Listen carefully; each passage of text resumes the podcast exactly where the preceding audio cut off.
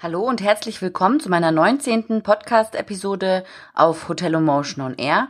Mein Name ist Valerie Wagner und ich spreche heute mit Ingo Busch über die DSGVO und das Eventmanagement.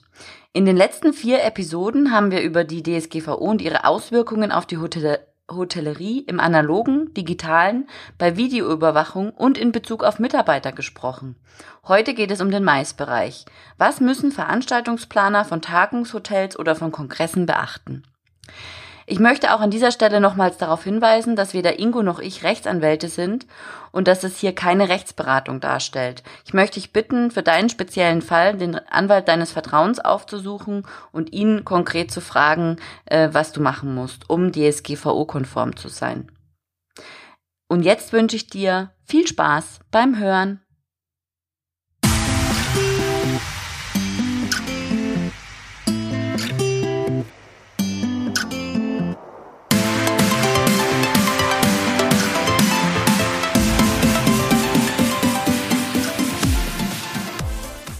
Ja, herzlich willkommen, Ingo. Schön, dass wir uns auch heute wieder schon fast über unser Lieblingsthema unterhalten können. Ja, hallo Valerie. Ja, man könnte tatsächlich meinen, dass Datenschutz uns zu unserem Lieblingsthema geworden wäre. wir sprechen heute über Tagungen und Meetings in Hotels und ich fange mal ganz von vorne an. Ein Kunde schreibt an die Meeting- und Eventabteilung eines Hotels per E-Mail eine Anfrage für eine Tagung. Der normale Geschäftsverlauf wäre, die Anfrage zu beantworten, logischerweise. Meistens mit einer E-Mail. Wir kümmern uns und melden uns bald zurück oder Sie schreiben direkt ein Angebot. Ist das noch DSGVO-konform? Ja, und es ist kein Problem. Es handelt sich ja hier um einen ganz normalen geschäftlichen Vorgang und oder wie das die DSGVO nennt, ist das die Durchführung vorvertraglicher Maßnahmen. Mhm. Ähm, was natürlich selbstverständlich zu beachten ist, dass auch hier die personenbezogenen Daten gelöscht werden, wenn der Zweck entfällt. Also beispielsweise, ähm, ich habe ein halbes Jahr nichts mehr von diesem Interessenten gehört, ähm, dann kann ich davon ausgehen, der kommt auch nicht mehr. Ja? oder eben der angefragte Zeitraum für die Tagung ist auch schon überschritten worden. Dann muss ich diese Daten auch löschen. Also da muss ich nochmal nachfragen. Das bedeutet, wenn ich eine Anfrage habe von einer großen Firma, die ein Event plant, ich habe ein Angebot abgegeben und ich höre nichts mehr von denen oder die Follow-ups, also man ruft ja dann auch an und fragt nach und so weiter, schickt vielleicht noch einen Sales ähm, äh, zu denen und sagt, kümmere dich mal um den, wir brauchen das Geschäft, wir wollen das Geschäft haben. Wenn der sich, wenn das Geschäft nicht zustande kommt, müssen die Daten gelöscht werden. So ist es. Interessant weil das, äh, das ähm, ändert einiges, ne? Ja, weil aber der, der Zweck ist entfallen dann. Ja, ja, ja? okay. Gut, also und um so ein Angebot zu erstellen, haben wir jetzt gerade festgestellt, wird eben werden die Daten in ein Hotelprogramm ein, getragen. Das heißt, es ist in eine Datenbank. Und bei Hotelketten könnten auch andere Hotels auf diese Kunden zugreifen, weil die zum Beispiel ein Mailing machen oder weil die mal gucken wollen, wie sie die Sales-Regionen aufteilen oder, oder, mhm. oder. Und diese Daten sind natürlich äh, der Firmenname und die Ansprechperson, also die Kontaktperson enthalten. Und jetzt haben wir ja gelernt, ein Name ist gleich ein personenbezogenes Datum. Ist es denn noch so einfach möglich, einen Eintrag in das CRM zu machen, also in diese Datenbank? Ähm, ja, wird schon schwierig. Also erstmal vorab, äh, auch die E-Mail-Adresse ist ein personenbezogenes Datum, ne? Mhm. Obwohl Sofern das eine, eine personalisierte E-Mail-Adresse ist, also hans.müller.firma.de, Aha. dann handelt es sich dabei um äh, ein, auch ein personenbezogenes Datum, weil darüber auch die Person identifizierbar ist. Ah. Ja, anders ist es bei Funktionaladressen wie Info, Kontakt, äh, ähm, Buchhaltung, Ads etc. Mhm. So, wie gesagt, schauen wir das Problem nochmal, äh, also diese Fragestellung jetzt genauer an. Solange die Daten im eigenen Hause verbleiben, also kein, das Hotel gehört nicht zu einer Kette, ist das kein Problem. Ja, ich muss allerdings, ja, ich wiederhole mich da wieder, ähm, äh, dafür sorgen, dass die Daten wieder gelöscht werden, wie gesagt, wenn mit dem Interessen, Interessenten kein Geschäft zustande gekommen ist. Mhm. So, wenn ich jetzt allerdings die Daten in ein System eingebe, auf das auch andere Hotels der gleichen Kette zugreifen können, ja, wird es ein bisschen tricky. Es handelt sich ja hier streng genommen um eine Weitergabe von Daten an Dritte. So, Also, was muss ich tun? Ich muss den Betroffenen, also in diesem Fall den Interessenten, zuerst, nachdem ich die E-Mail von ihm bekommen habe, über dieses Vorhaben informieren und ihn über seine betroffenen Rechte aufklären. Ja, dass er das Recht auf Widerruf hat, äh, Recht auf Auskunft etc. etc.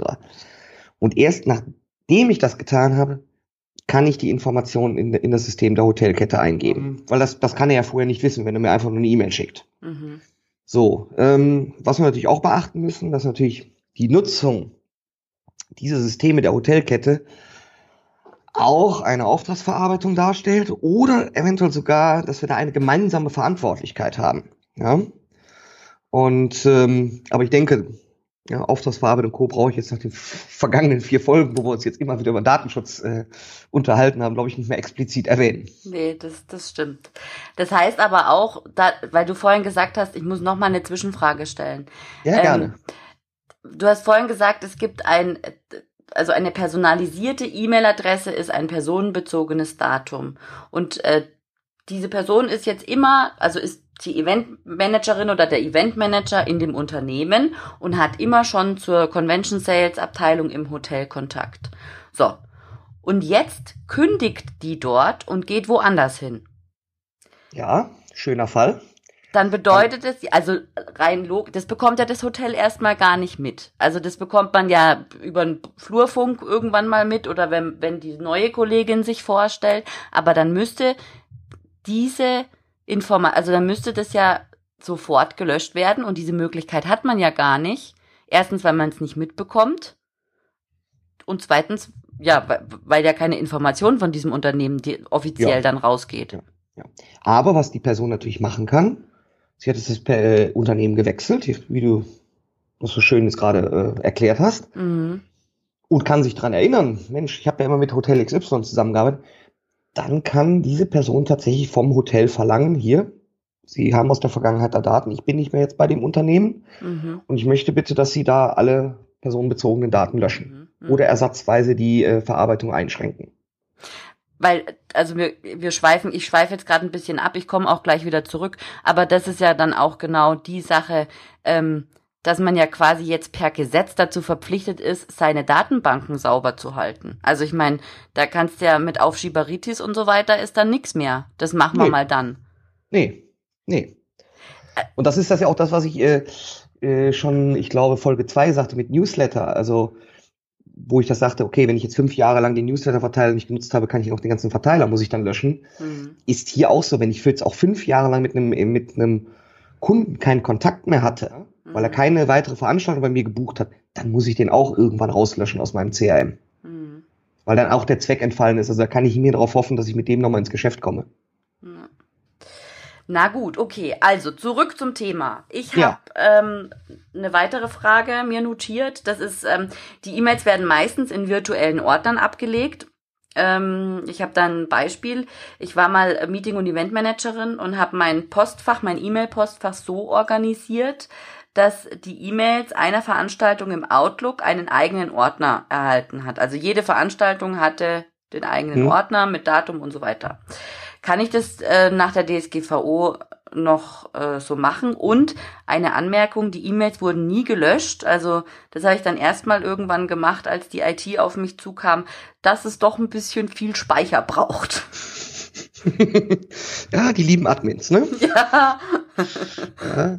So, also prinzipiell kann man das weiterhin so machen. Ähm, ja, ich muss natürlich auch wieder ne, in meinem Verfahrensverzeichnis das Ganze regeln, auch wie der unerlaubte Zugriff äh, verhindert werden kann und wann diese E-Mails gelöscht werden, etc., etc., etc.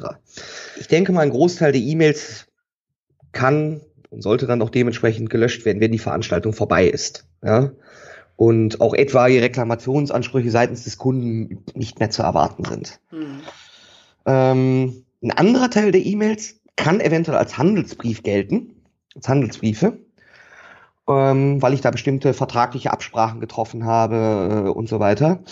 Und die muss ich ja nach dem, ich glaube, das ist das Handelsgesetzbuch, was es vorschreibt, sechs Jahre aufbewahren. Ja? Das sind so Sachen, das wissen auch normalerweise die, die Admins immer, ähm, weswegen die auch im Hintergrund Archivierungssysteme für E-Mails äh, im Einsatz haben.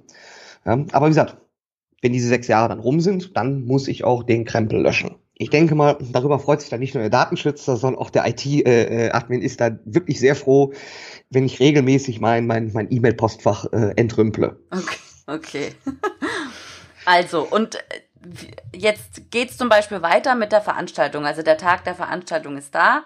Um keinen Stau am Empfang zu verursachen, wird eine, ein sogenannter Gruppencheck-in durchgeführt. Es gibt eine Liste mit Namen der Firma, des Teilnehmers, Zimmernummer, Anreise- und Abreisedatum und ein Feld für die Unterschrift. Ich, wir wissen ja, ich glaube, wir haben es in der ersten Episode schon besprochen, dass es nicht ganz Meldungsgesetz, äh, Meldungsgesetzkonform ist, aber darum geht's jetzt heute nicht. Ähm, oder nur bedingt. Alle, die auf dieser Liste unterschreiben, können also den Namen, Zimmernummer an Abreisedatum des anderen sehen. Wie sieht denn das die DSGVO? Ja, du kannst dir die Antwort fast denken, das geht nicht. Das geht nicht. Mhm. Ja? Ich lasse jetzt auch da wirklich mal äh, die Frage sogar noch offen, ob das vor dem 25.05. am alten Bundesdatenschutzgesetz überhaupt äh, koscher war. Mhm. Ja, ja. ähm, also, also ich denke, wir sind uns da einig, das geht nicht, dass andere Hotelgäste die Daten anderer Gäste einsehen können. Ja? So, wie, geht, wie kann man damit in der Praxis umgehen? Das soll ja noch irgendwie alles ne, handelbar sein. Ich würde vorschlagen, dass man die Meldezettel oder vielleicht auch ein spezielles Check-in-Formular, weil für solche Gruppen-Check-ins, weil ich da sage, okay, ich will da gar keine Newsletter-Einwilligung und sonst was haben, dass ich diese Zettel für die Hotelgäste schon vorausgefüllt und ausgedruckt in einem Ordner bereithalte. Mhm. Ja, das heißt, da muss ich beim Check-in jedem Gast nur noch dieses Stück Papier in die Hand drücken, er unterschreibt und kriegt seinen äh, Zimmerschlüssel äh, ausgehändigt. Mhm. So, ich glaube mal, dass das in der Praxis wahrscheinlich nicht viel länger dauert, als wenn dein Hotelgast aus einer irre langen Liste erstmal die durchscrollen muss äh, oder durchscannen muss mit seinen Augen und dann irgendwo seinen Namen findet und da hinten unterschreibt. Also die Abläufe im Hotel werden auf jeden Fall äh, oder generell in jedem Unternehmen vermutlich ähm, sich sehr sehr wandeln denke ich. Ja, das ist aber eigentlich schlicht und ergreifend, weil man sich da ein bisschen mehr Gedanken zu dem ganzen äh, Thema dann jetzt wirklich mal macht. Ja, das ist auch wieder richtig. Gut, also und äh, weiter mit unserer Veranstaltung. Wir haben also diese im Haus und in der Lobby hängen Bildschirme an der Wand mit Informationen zur Veranstaltung. Zum Beispiel der Treffpunkt für das Abendessen, die Raumnamen der Veranstaltung und vielleicht schon die Agenda für den ersten Tag. Und ähm, auf dem Display wird der Unternehmensname genannt und der Titel eines Vortrags und zu diesem Vortrag auch der Titel des Ref der Name des Referenten. Geht es noch? Das hängt offiziell in der Lobby. Jeder kann da hingucken. Ja, also wir haben es hier mit ganz unterschiedlichen Fragestellungen zu tun. Also bis auf den Namen des Referenten kann ich weiterhin alle Informationen anzeigen, da es sich hier nicht um personenbezogene Daten handelt. Mhm. Personenbezogene Daten beziehen sich ja nur auf natürliche Personen. Und ich sag mal, ein Raumname ja. oder Name einer Firma ist für mich jetzt, weil es juristische Personen sind oder vollkommen andere Daten, eben keine personenbezogenen Daten. Mhm. Den Namen des Referentens, ja, den sollte ich allerdings nur bekannt machen, ähm, wenn er auch seine Einwilligung dazu erteilt hat. Aber ich denke, da kann man in der Praxis auch von ausgehen, dass er das tun wird. Ja. ja weil wer sich denn die Bütt stellt, der weiß ja, was er tut. Ja. Okay, für den Kongress hat der Veranstalter dann ähm, oder das Hotel eine Matching-App. Damit kann der Eventmanager alle Teilnehmer einladen und erstellt so eine Community in Bezug zum Event. Innerhalb dieser App kann man über Keywords suchen und andere Teilnehmer treffen, also matchen. Und auch direkt Termine vereinbaren zum Gespräch oder wie auch immer. Ist es okay oder braucht der Eventmanager mit dem, mit der Match, mit dem Matching-App-Anbieter ein AVV? Ja, davon ist auszugehen. Mhm. Ja. Ähm, allerdings, ne, kommt drauf an. äh, man muss sich das im Einzelfall anschauen, wie also grad, auch gerade dieses jetzt Dreiecksverhältnis aussieht zwischen Veranstalter, Matching-App-Anbieter und den Teilnehmern. Mhm. Ja. Da würde ich also wirklich im Zweifelsfall als Veranstalter immer einen Fachmann hinzuziehen, ja. Also sprich den Datenschutzbeauftragten, sofern ich einen habe. Mhm. Und ähm, darüber hinaus, oder wenn ich keinen Datenschutzbeauftragten habe, sollte ich auch wirklich einen, vielleicht auch einen externen Datenschutzbeauftragten und oder einen Rechtsanwalt konsultieren. Also das muss man wirklich sich im Einzelfall genau, ganz genau anschauen ähm, damit man da nicht eventuell in irgendeine Falle tappt. Eine andere Möglichkeit, die Leute auf einem Kongress zu vernetzen, ist die Verwendung von einem Social Board. Das heißt, da steht äh, auch ein Display mit einem Bild und Name und einem QR-Code irgendwo im Raum oder, oder im Gang oder in, in der Lobby oder im, im Pausenbereich. Und ähm, das ist also eine virtuelle Pinnwand, an die die Personen ihre, ihr Bild mit, mit dem mit Visitenkarten pinnen können. Also so hat man es früher gemacht und jetzt ist es eben virtuell und man sieht Name und Bild. Ähm, also ganz digital. Was sagt dazu die DSGVO? Und wir gehen natürlich davon aus, vom Extremfall, dass auch ähm, dieses, dieses Display jetzt in einem, in einem Hotel steht, in einem Raum, wo zum Beispiel auch gewöhnliche, nicht zur Tagung gehörende Restaurantgäste vorbeilaufen und auch dieses Display sehen können. Gut, also wenn ich die Dienste einer solchen dritten Plattform für ein Social äh, Board nutze und als Veranstalter keine Informationen aktiv an die Plattform übermittle, dann ist alles prima.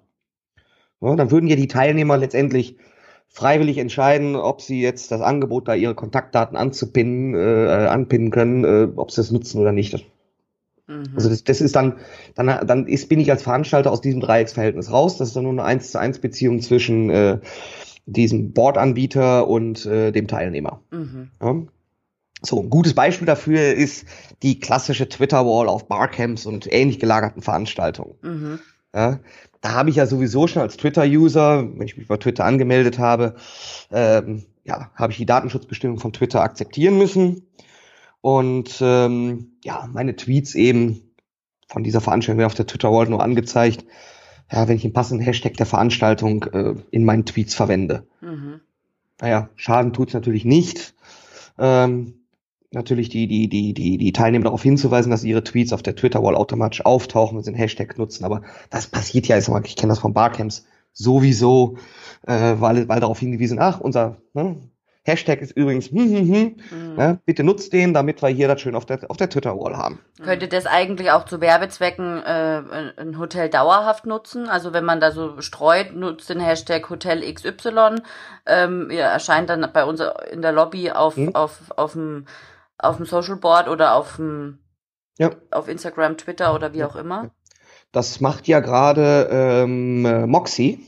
Ach was, okay. Ja, die haben diesen, diesen, äh, ähm, das machen sie zwar, die haben ein reines Instaboard, ist das, glaube ich. Mhm. Ähm, das habe ich damals gesehen bei der, bei der Weltpremiere in Mailand. Mhm. Äh, die haben den Hashtag at the Moxie.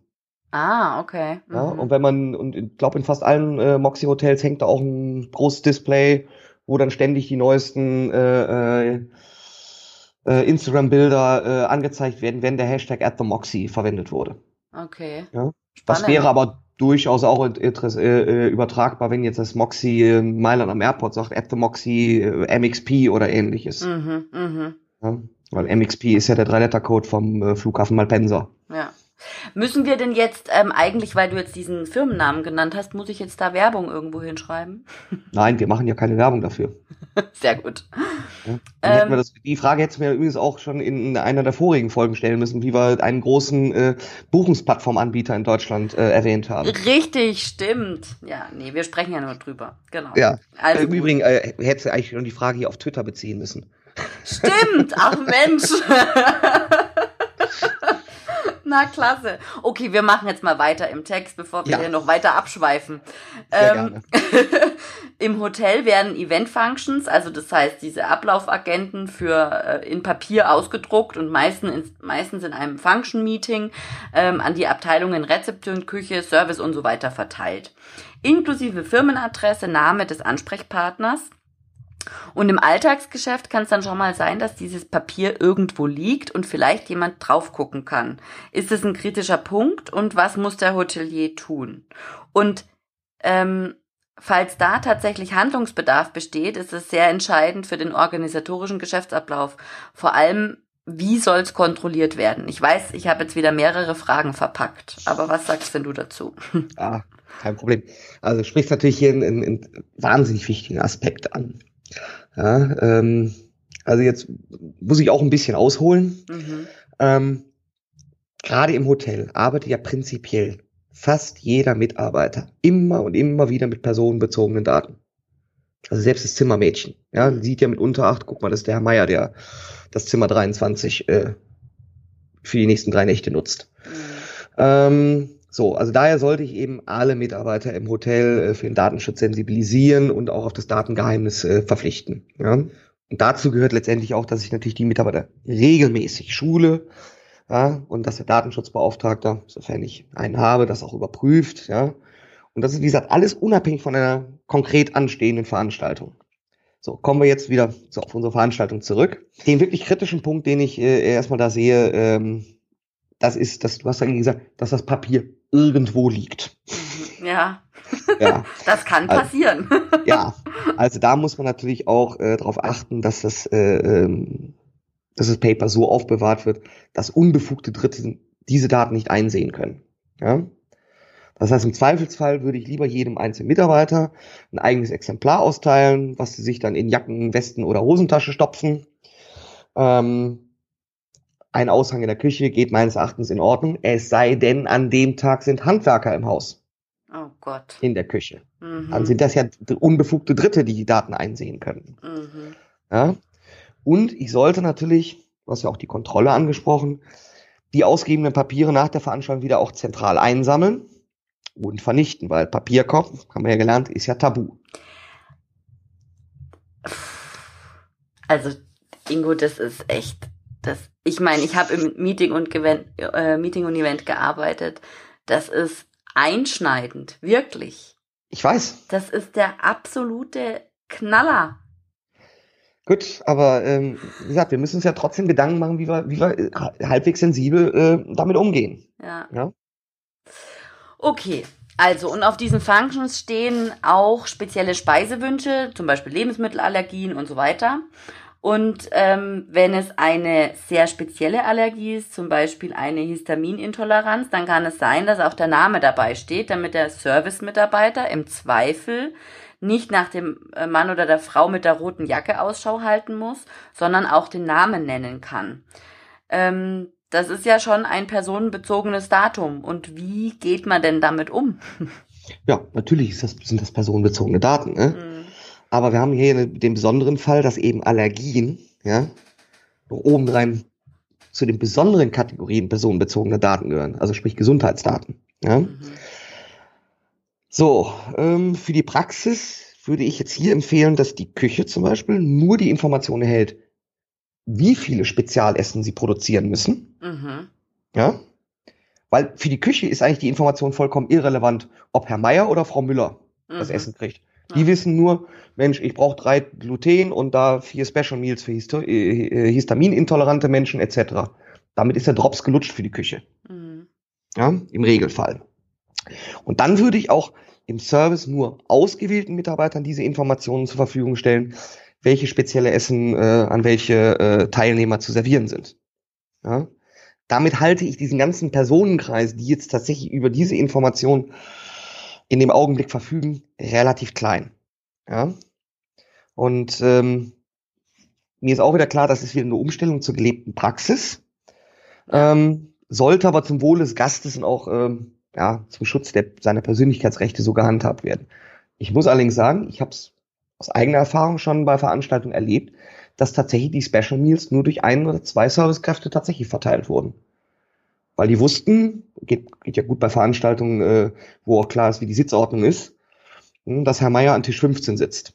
Ja, also da wurde es, ähm, wie gesagt, bei, einem, wie gesagt, bei mindestens einer Veranstaltung habe ich schon erlebt, dass es so auch da gelebt wurde. Ja, ja, gut, da kannst du ja dann die Leute einteilen entsprechend. Also ja. dann kannst du sagen, du machst die Station und du machst die Station. Das muss jetzt nicht unbedingt äh, damit zusammenhängen, dass sie tatsächlich das schon datenschutzkonform gemacht haben. Aber es ist halt wirklich eine sehr, also es ist sehr, ein sehr starker Eingriff in den organisatorischen Ablauf. Und vor allen Dingen, was noch dazu kommt, wenn ich an meine Küchenchefs äh, in, in, meiner, in meiner Laufbahn äh, denke, ähm, die möchten, die, die wollen ja auch Gästekontakt. Und vielleicht, und natürlich kocht ein, eine oder geht ein, ein Mann mit so einer Allergie anders um als eine Frau? Also, und, und, also das ist, da kannst du ja noch nicht mal mehr, also Gastfreundschaft und Dienstleistung ist, fällt da völlig hinten runter.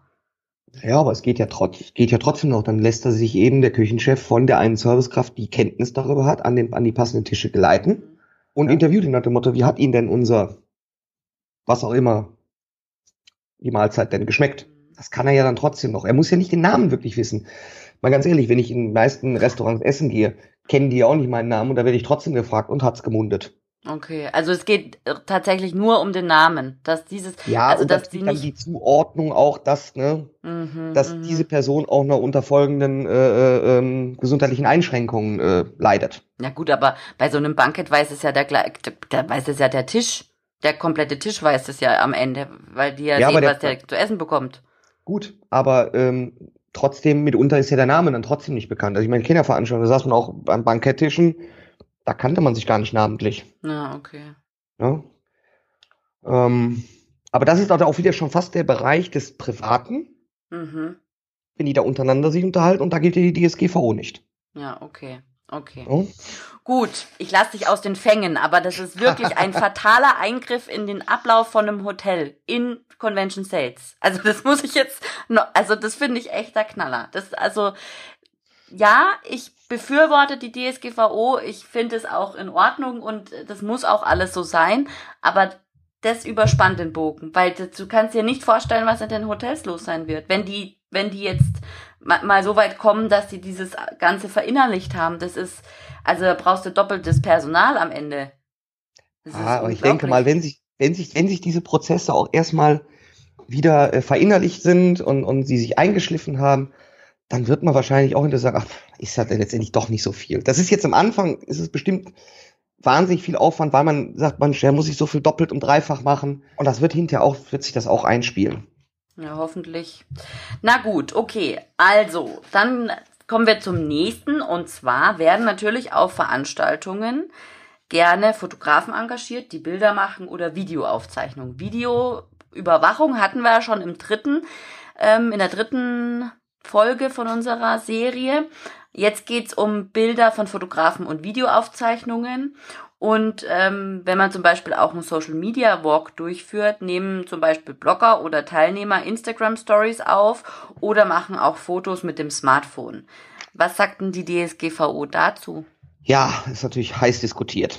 Also, ganz wichtig wieder, ich muss die Teilnehmer vorher darüber informieren, dass fotografiert oder gefilmt wird. So, das kann ich in der Praxis eigentlich recht gut handhaben. Ist eigentlich auch schon so seit einem Jahr, zwei ist mir das häufig aufgefallen, ähm, dass das auch schon so gemacht wird, dass schon bei der Anmeldung zu einer Veranstaltung darauf hingewiesen wird. Ja? Mhm. Dann steht es nochmal auf der Anmeldebestätigung drauf und, sieht man auch relativ häufig, am Tag der Veranstaltung steht dann irgendwo so ein Kundenstopper mit nochmal so mit dem Aufstellen, mit als Aufsteller, mit den Informationen, dass eben dort äh, ähm, äh, fotografiert und gefilmt wird.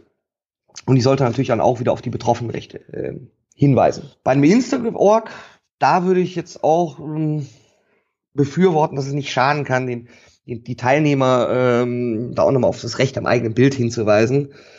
Und natürlich auch wieder, dass sie ja nicht, eigentlich von jeder abgebildeten Person eine Einwilligung benötigen.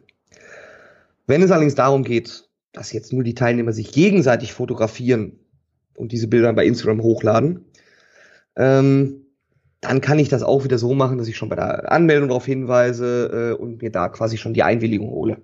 Das wäre es in Kürze dazu. Ne? Denn eigentlich, muss man ganz ehrlich sagen, dieses ganze Thema Fotografie in Zeiten der DSGVO, da können wir jetzt ohne Probleme mindestens eine weitere Episode äh, füllen. Mhm. Aber der Rechtsanwalt Lars Rieck hat da bereits äh, ausführlich schon zu geblockt und auch die Kollegen vom Podcast Rechtsbelehrung, die haben nämlich in ihrer letzten Ausgabe, ähm, hat nämlich der Lars Rieck denen da äh, Rede und Antwort gestanden zum ganzen Thema. Und ich denke, die Links, die packen wir einfach mit in die Show Notes. Ja, denke ich auch. Das ist eine gute Sache, ja. Ähm, dann habe ich noch eine letzte Frage. Und zwar, du wirst dich jetzt wahrscheinlich freuen. Es geht um Visitenkarten. Ah. Darf ich die Person kontaktieren, die mir ihre Visite Visitenkarte gegeben hat oder brauche ich tatsächlich eine Einwilligung? Ach ja, die lieben Visitenkarten. Ne? Ich meine, das ist ja auch so ein Thema, das ist ja auch sag mal, ein bisschen von den Medien aufgebauscht worden. Ne? Ja. Also, und ähm, ich finde aber gut, äh, Christian Solmecke, anderer Rechtsanwalt, äh, auch recht bekannt, der hat das mal irgendwie ganz nett karikiert und ähm, ich glaube auch dieses Video verlinken wir mal in den Show Notes, wie das mit seiner Kollegin durchgespielt hat. Ja, sehr gut. Äh, also, ähm, ihm da jetzt zwar auch ein bisschen das Video äh, vorneweg, aber das sollte man sich trotzdem anschauen. Das ist einfach gut gemacht. Mhm. Ähm, wenn man es also ganz genau nimmt, dann müsste ich tatsächlich jedes Mal auch eine Datenschutzerklärung übergeben, sobald ich eine Visitenkarte in Empfang nehme.